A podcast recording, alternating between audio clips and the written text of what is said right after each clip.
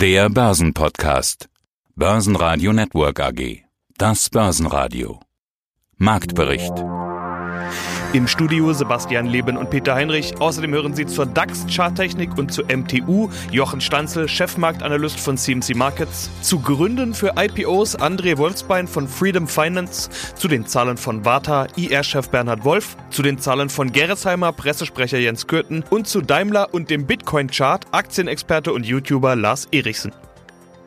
Sie hören Ausschnitte aus Börsenradio-Interviews. Die ausführliche Version finden Sie auf börsenradio.de. Wenn Ihnen der Podcast gefällt, helfen Sie mit, abonnieren Sie uns und geben Sie eine positive Bewertung. Der DAX kommt weiter nicht voran und bleibt unter der Marke von 14.000 Punkten.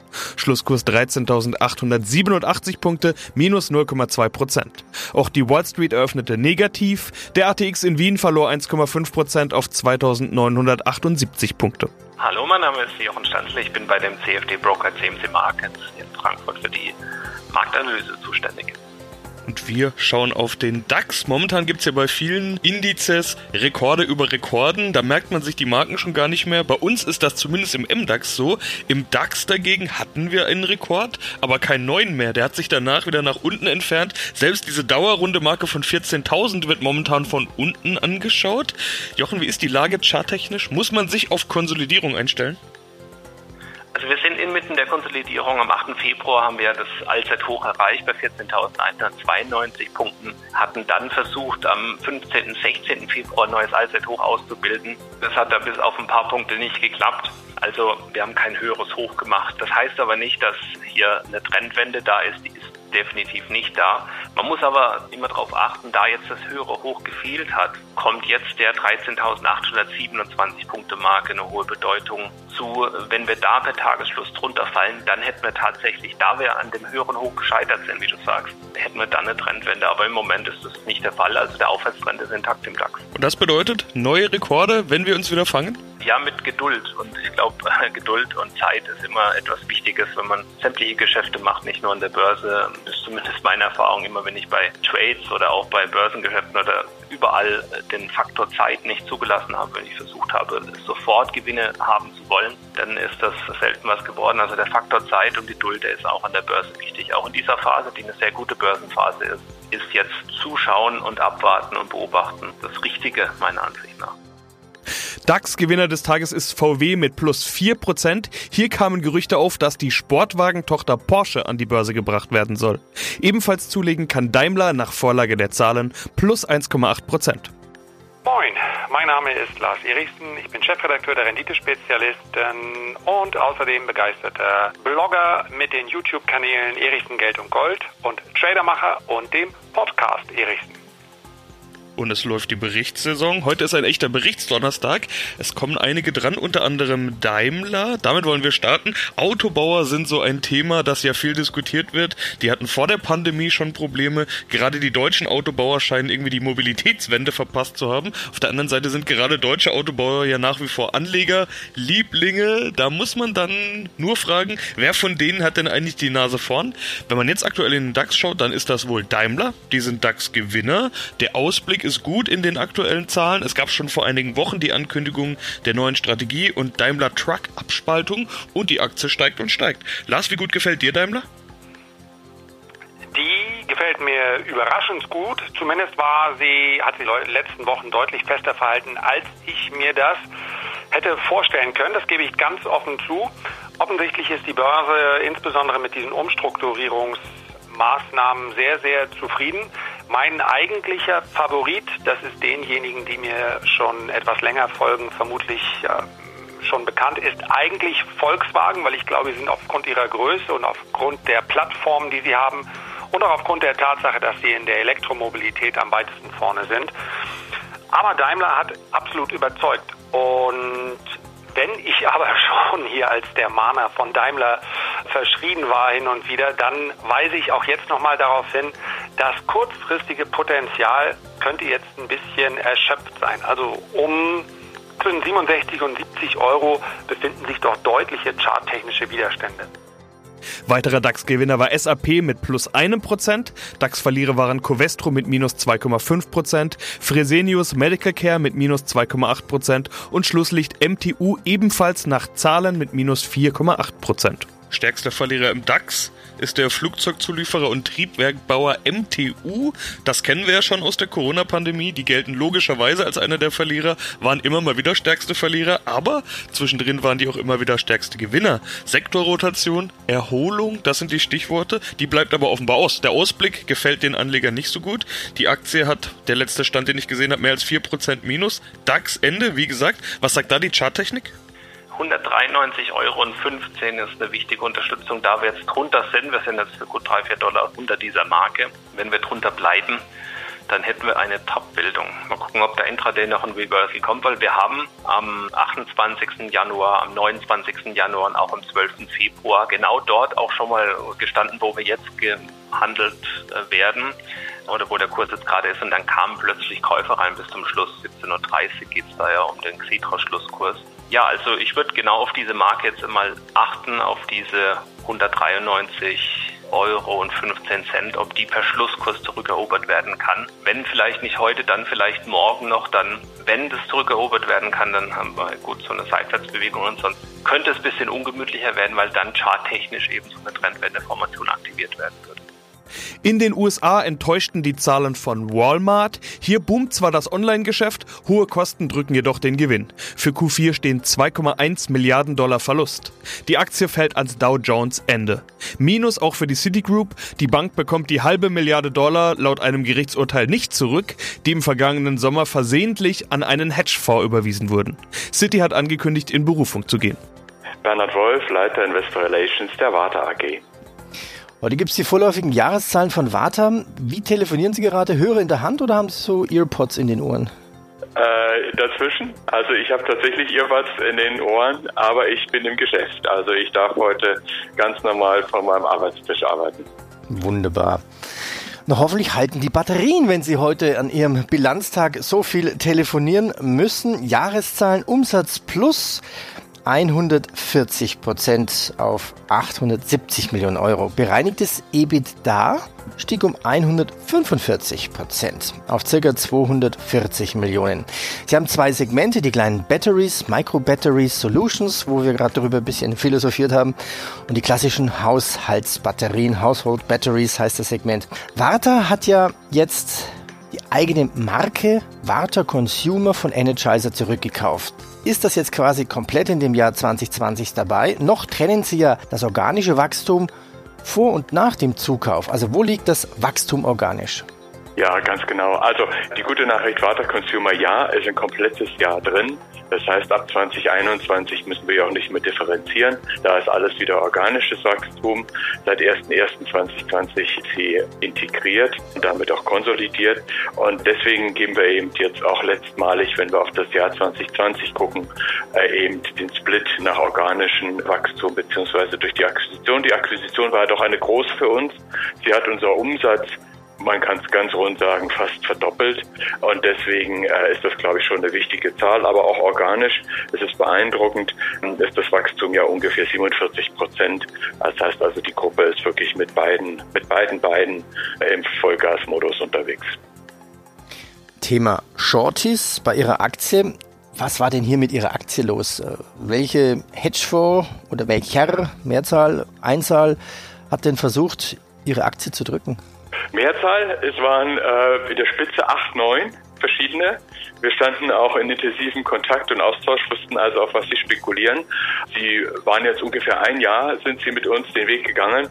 Und ich glaube, äh, jetzt letztendlich haben sie gesehen, äh, dass wir doch sehr, sehr viele Möglichkeiten haben, unser Wachstum und unsere Profitabilität weiter zu steigen. Und das war praktisch nicht ihre Idee. Äh, und damit sind sie jetzt auch wieder rausgegangen. Was ich gesehen habe, haben wir niemanden mehr, der hier im berichtspflichtigen Teil, Sie wissen, das ab 0,5 Prozent Anteil muss berichtet werden. Das hat im Augenblick niemand mehr. Jens Kürten, ich leite die Unternehmenskommunikation der Gerresheimer AG. im Goldrausch soll man nicht in Gold investieren, sondern in Schaufeln. Das ist ja eine alte Börsenweisheit. Und wenn Impfstoff Rausch ist, dann sollte man vielleicht nicht unbedingt in die sowieso schon teuer gewordenen Biotechs und Impfstoffhersteller investieren, sondern nach denen suchen, die die beliefern und zwar egal, wer von denen sich durchsetzt. Dann landet man relativ schnell bei Ihnen, Herr Kürten. Sie haben einen Weltmarktanteil von rund einem Drittel. Somit gab es kürzlich auch einen Rekordhoch in der Aktie. Habe ich das alles so richtig wiedergegeben? Wir haben ja in den letzten Quartalen immer auch mal über Covid-Sonderkonjunktur bei Ihnen gesprochen. Also formuliere ich es mal so, spüren Sie, dass die Investoren genau nach sowas bei Ihnen suchen? Ich denke bei Gerresheimer nur auf die Impfstofffläschchen zu schauen, äh, wo wir sicherlich eine sehr, sehr starke Weltmarktposition haben und, und unserer Verantwortung für die laufenden Impfkampagnen auch vollumfänglich stellen. Nur darauf zu schauen wäre zu kurz gesprungen. Es ist nur ein kleiner Ausschnitt aus unserem sehr, sehr breiten Produktportfolio. Aber richtig ist, die seit einem Jahr andauernde weltweite Pandemie hat den Fokus auf Gesundheit, Gesundheitsvorsorge und angrenzende Dinge ganz stark ausgerichtet. Das heißt, die Bedeutung von Gesundheit, Gesundheitsvorsorge und damit auch die Bedeutung von entsprechenden Medikamenten, von Impfungen und vielem mehr hat weltweit zugenommen. Da wir einer der größten Zulieferer der Pharmaindustrie in Sachen Medikamentenverpackungen, Drug Delivery Devices wie vorfüllbare Spritzen, Insulinpens, Asthma-Inhalatoren und viele mehr sind, bedeutet das in der Gesamtheit für uns natürlich einen positiven Schwung die Impfstofffläschchen, die zurzeit sehr, sehr nachgefragt sind, weil darin die Impfstoffe ausgeliefert werden in den aktuellen Impfkampagnen rund um den Globus, sind nur ein kleiner Ausschnitt.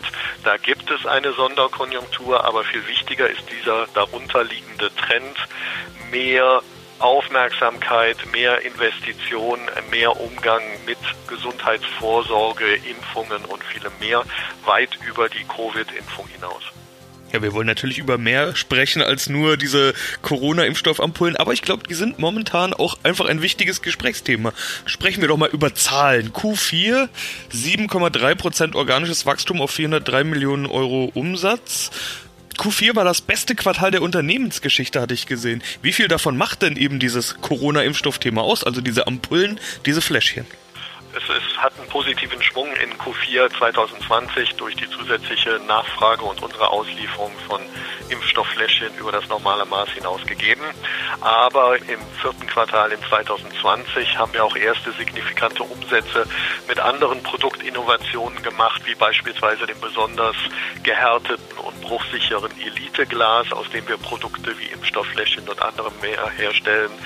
Vorfüllbare gewaschene Vials liefern wir jetzt aus und machen damit Umsätze. Also es kommt vieles zusammen, das dazu geführt hat, dass äh, das vergangene Quartal, das vierte Quartal, das Beste in der bisherigen Gerresheimer Geschichte war. Aber stimmt uns auch optimistisch, dass wir die richtigen Maßnahmen ergriffen haben, um das Unternehmen wieder auf Wachstumskurs zu führen. Andreas Brandstetter, CEO Unica Insurance Group. Die Corona-Krise hinterlässt Spuren in der Wirtschaft. Das geht auch an Ihnen nicht vorbei. Haben wir ja letztes Jahr schon mal drüber gesprochen. Jetzt haben viele Marktteilnehmer fast schon bibbernd auf ihre Zahlen gewartet. Im Worst Case hieß es nämlich im Laufe des letzten Jahres. Im schlimmsten Fall könnte es sogar sein, dass die Unica Verlust macht. So ist es nicht gekommen. Ganz im Gegenteil. Laut vorläufigen Zahlen 2020 haben sie 57 Millionen Euro Vorsteuergewinn erzielt. Die Prognose damit übertroffen. Der Worst Case kam also nicht. Welcher Case denn dann? Best Case Case kann ein Corona-Jahr ja kaum sein. Herr Brandstätter, wie sehen Sie es denn? Ein Mid-Case für ein sehr schwieriges, turbulentes und wohl einzigartiges Jahr. Bei uns durch zwei große Sonderfaktoren gekennzeichnet. Einerseits Covid-19 und andererseits die große Akquisition mit über einer Milliarde Purchase Price der Aktiengesellschaften in Polen, Tschechien, Slowakei. Insgesamt sind wir sehr froh, dass unsere schlimmsten Befürchtungen, die wir im April hatten, nicht eingetroffen sind. Und deshalb bringen Sie auch noch eine weitere Überraschung mit. Es soll nämlich nun doch eine Dividende gezahlt werden. Sie hatten eigentlich, wie so viele andere Firmen auch im Jahr 2020 irgendwann angekündigt, dass es keine Dividende für 2020 geben soll. Jetzt gibt es doch eine und die soll sogar genauso hoch sein wie 2019, nämlich 18 Cent die Aktie. Das kommt natürlich super an. Die Aktie, ich habe vorhin mal geschaut, ist ganz klar ATX Spitzenreiter. Erklären muss man es trotzdem. Woher kommt diese Kehrtwende? Es gab zwei große Gründe. Einerseits, dass wir ein stabiles Kerngeschäft hatten, das viel besser sich entwickelt hat als gedacht im Verkauf, im Bereich der Schadensleistungen, im Bereich der Kapitalanlagen, zwar unter Druck, aber insgesamt deutlich besser als die Prognosen noch vom April. Und das Zweite ist, dass wir eine Verpflichtung gegenüber unseren vielen zigtausenden Retail-Aktionären haben. Die haben ein Drittel der Dividende nur bekommen für das Jahr 2019. Und wir wollen hier bewusst ein Zeichen setzen, dass wir als ein sehr dividendenstarker, dividendenprogressiver Player auch diese entsprechenden Wünsche ernst nehmen. Dass wir eine gewisse Verpflichtung haben, ohne dabei die Substanz der Gruppe zu schmälern im Zuge der neuen Strategie, die ich gleich auch noch ansprechen will, über die wir ja schon gesprochen haben, fällt immer wieder der Begriff progressiver Dividendenpfad. Das ist jetzt ja auch schon ein Signal in Richtung progressiven Dividendenpfad. Aber was genau ist damit eigentlich gemeint? dass wir die Struktur und die Strategie der Jahre 2012 bis 2019 wieder aufnehmen wollen und dass wir das wieder tun, was wir vorher gemacht hatten, vor Corona, eine jährlich wachsende Dividende pro Aktie zu zahlen. Wir wollen möglichst bald wieder auf dem Niveau anknüpfen, wo wir vor Corona, also für das Jahr 2018, aufgehört haben. Das waren damals ja, wie Sie wissen, mehr als 50 Cent pro Aktie. Guten Abend, verehrten Damen und Herren. Guten Abend, Herr Heinrich. Mein Name ist Wolfsbein von der Firma Freedom Finance. Also, es hilft im Prinzip der Firma, wenn ich das so zusammenfassen darf, in der Regel zur Verbesserung des Eigenkapitals. Genau. Mit Hilfe einer Kapitalerhöhung. Wenn ich mich nicht unbedingt. Entschuldigung, dass ich Sie da unterbreche, werter Herr Heinrich. Nicht unbedingt. Es gibt äh, verschiedenste Gründe für ein Unternehmen an, an, an IPO bzw. eine IPO zu veranstalten. Ja, manche machen es tatsächlich aus Prestigegründen, wie zum Beispiel hm, also ein, ein sehr gutes Beispiel dafür ist die Firma Airbnb. Da ist in aller Munde, hm, kennen Sie ja sicherlich auch.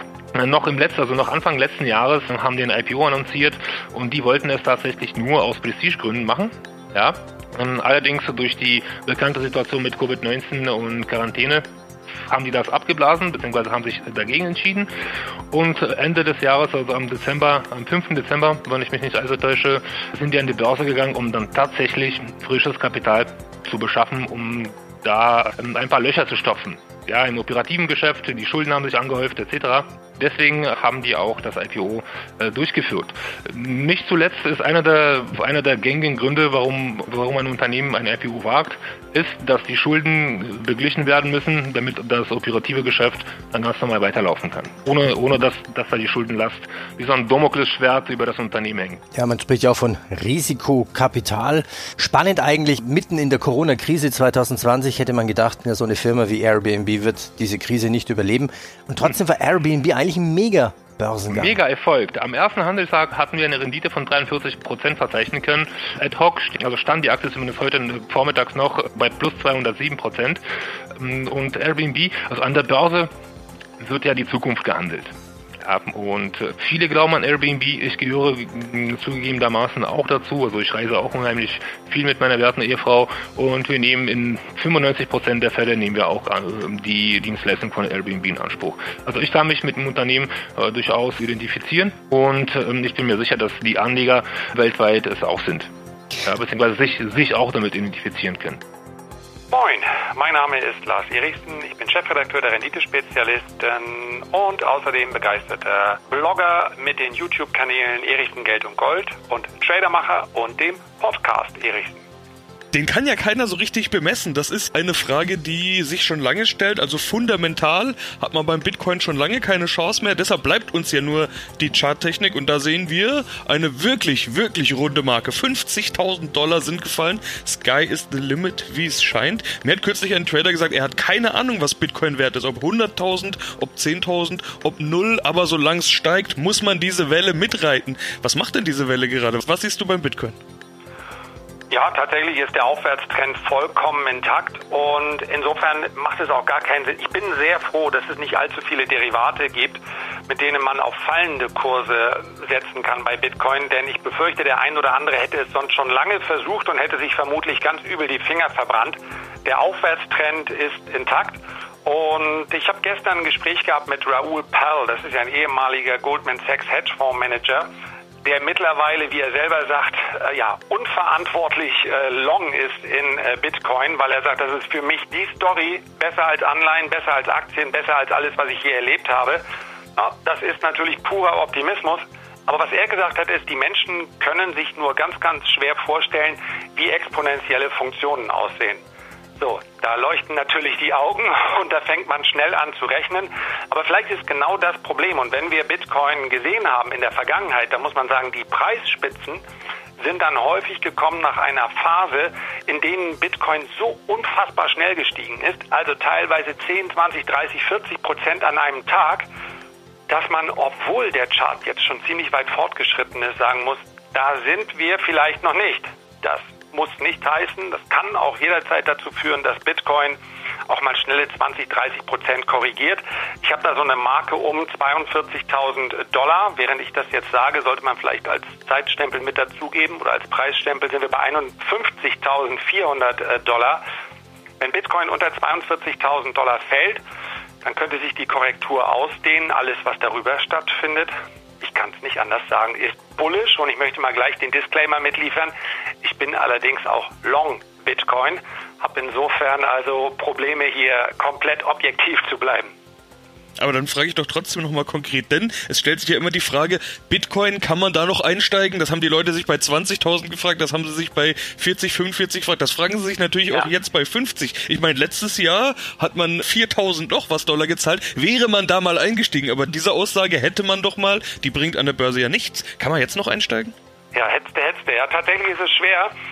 Es kommt darauf an, unter welchen Bedingungen. Ich habe selber meine Bitcoin-Investitionen aufgeteilt in eine langfristige Position. So lang läuft die zwar noch nicht. 2016 habe ich zuerst äh, den ersten Bitcoin gekauft, war, hätten gerne mehr sein dürfen im Nachhinein. Aber die Position lasse ich einfach weiterlaufen. Das heißt aber auch, dass ich mit so einer Position Korrekturen von 70 oder 80 Prozent aushalten muss und aushalten werde. Mit einer spekulativen Position richte ich mich einfach nach der Charttechnik, die ich jetzt hier heute habe. Klar ist aber auch, Wer jetzt kauft auf diesem Niveau, muss sich darüber im Klaren sein, dass er keinen Stop platzieren kann, der irgendwie mal 10 oder 15 Prozent weit entfernt ist. Das, das geht mit Sicherheit in die Hose. Da wird er garantiert ausgestoppt und dann steigt Bitcoin anschließend wieder 10.000 Dollar und das Spiel geht von vorne los und er fragt sich wieder, soll ich jetzt kaufen oder nicht kaufen? Also ich würde sagen, wenn jetzt noch, dann einfach den Betrag nehmen, den man vielleicht an der Börse mit anderen Investments verdient hat und von dem man sagt, wenn der weg sein sollte, Klammer auf, 70 oder 80 Prozent Verlust fühlen sich auch an wie weg sein, Klammer zu, dann kann ich damit leben und dann werde ich nicht anschließend zu einem Grießkram werden. Und so muss man letztendlich rangehen. Denn dass die Party jetzt schon ein bisschen weiter fortgeschritten ist, das kann man nicht mehr ändern. Allerdings kann ich vielleicht noch mal einen Raum werfen für die gute Laune, dass der Raoul Pal, mit dem ich gesprochen habe, der sieht für dieses Jahr noch sechsstellige Kursziele. Ich traue mich gar nicht zu sagen, welche, aber äh, Vorsicht, ja, hier mit Geld ranzugehen, auf das man nicht verzichten kann, das wäre nicht mein Vorschlag, auf gar keinen Fall. Börsenradio Network AG Marktbericht